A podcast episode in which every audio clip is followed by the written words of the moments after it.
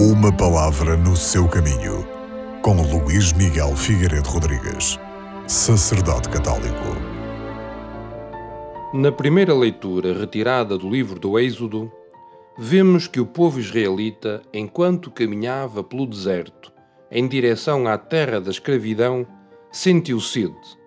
E perante esta dificuldade, começa a reclamar com Moisés, dizendo: Por que nos tirastes do Egito? Para nos deixar morrer à sede, a nós e aos nossos filhos e aos nossos rebanhos? Então Moisés fica triste e preocupado e dirige-se a Deus. Fala com Deus. A resposta de Deus a esta infidelidade do seu povo é uma resposta de amor.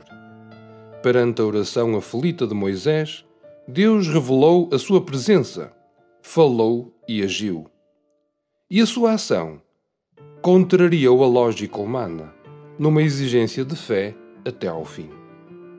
Ao povo esquecido da sua presença viva, atuante e providente, e ao mesmo tempo descrente do plano de libertação de Deus, Deus ensina que é necessário deixar-se conduzir sempre por Ele, com fé e filial confiança, na certeza de que no meio das provações não deixará de revelar os tesouros do seu amor. Nesta primeira leitura, vemos então que Deus acompanha a caminhada do seu povo e, nos momentos de crise, responde às suas necessidades.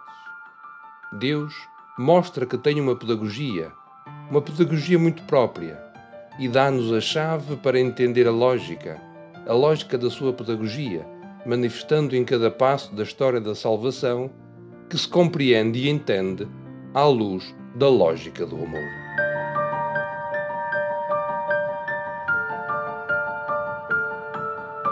Uma palavra no seu caminho.